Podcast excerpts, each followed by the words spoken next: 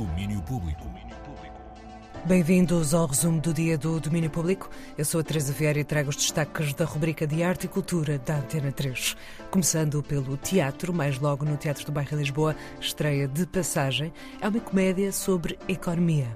O texto é da Luísa Costa Gomes e a encenação de António Pires, que aqui nos fala do que vai levar à cena se levantar demasiado o pano. É uma história de um jovem que tira um ano para ver o mundo, bicicleta, como se isto fosse possível, e ainda por cima anda por caminhos secundários.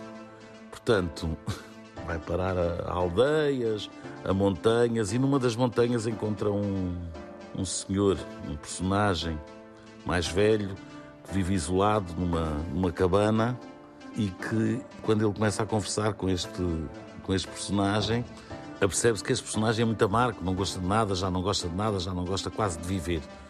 E a partir daqui começam a dar-se uma sucessão de acontecimentos que eu não posso contar, porque a peça é policial, pronto, e dava cabo de tudo, pois as pessoas já não queriam vir ver a peça, porque já sabiam o fim. Não queremos sobrecarregá-lo com dádivas importunas, teríamos de conhecê-lo melhor. Ele pedala. Pedala sim, mas para quê? Não é para viver com certeza, que para viver basta estar sentado em casa. Antes do fim, lá pela meia, a dar e receber, a roubar e burlar, a trocar dinheiro por paisagens, por sentimentos. De passagem está em cena a partir de hoje até dia 4 de fevereiro. E trago também novidades do cinema. O Festival de Cinema de Gotemburgo anunciou o programa da próxima edição, a número 47, e conta com oito filmes com produção portuguesa, principalmente em coprodução. Uma delas é Flor do Buriti, um filme de João Salavis e René Nader Messora, que venceu o prémio ensemble da secção Ansarton Regard em Cannes.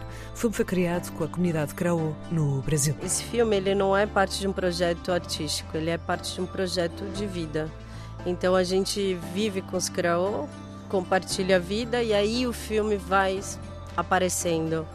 Uh, o nosso trabalho é um pouco tentar pensar como as coisas que interessam para a gente filmar vão se relacionar com as coisas que, ele, que eles querem mostrar, como as pessoas com quem a gente quer trabalhar vão poder jogar nessa dinâmica, ou seja, como elas vão participar e o que, que elas podem trazer para o filme.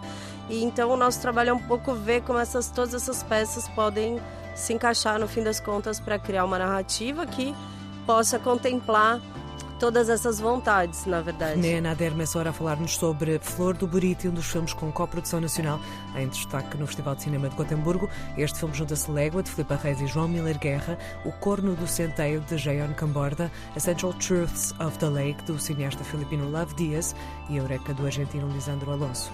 De Purevo Xir, o filme A Cidade do Vento, o ensaio fílmico AI African Intelligence, de Mantia Diawara e O Ajo do Humano 3, do argentino Eduardo Williams. E temos música nova de Julia Holter, a canção chama-se Spinning, single que segue o lançamento de Sun Girl no ano passado.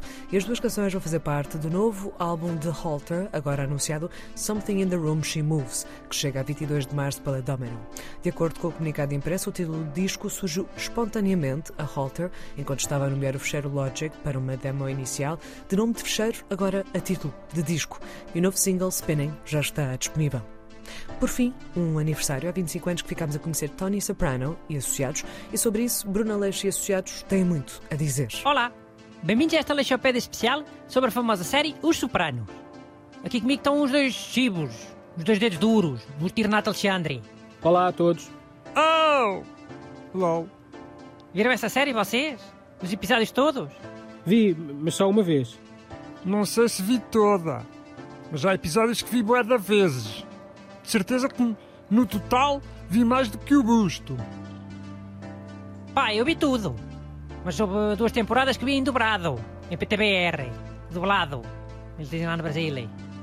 E o homem que fazia a voz do Tony Soprano também fez a voz do índio do, do Predador. O primeiro episódio da série Sopranos foi lançado a 10 de janeiro de 1999, faz hoje 25 anos. Passem pelas redes da Antena 3 para saber tudo o que Bruno Aleixo, Busto e Renato Alexandre têm para dizer sobre o assunto. Certamente será muito.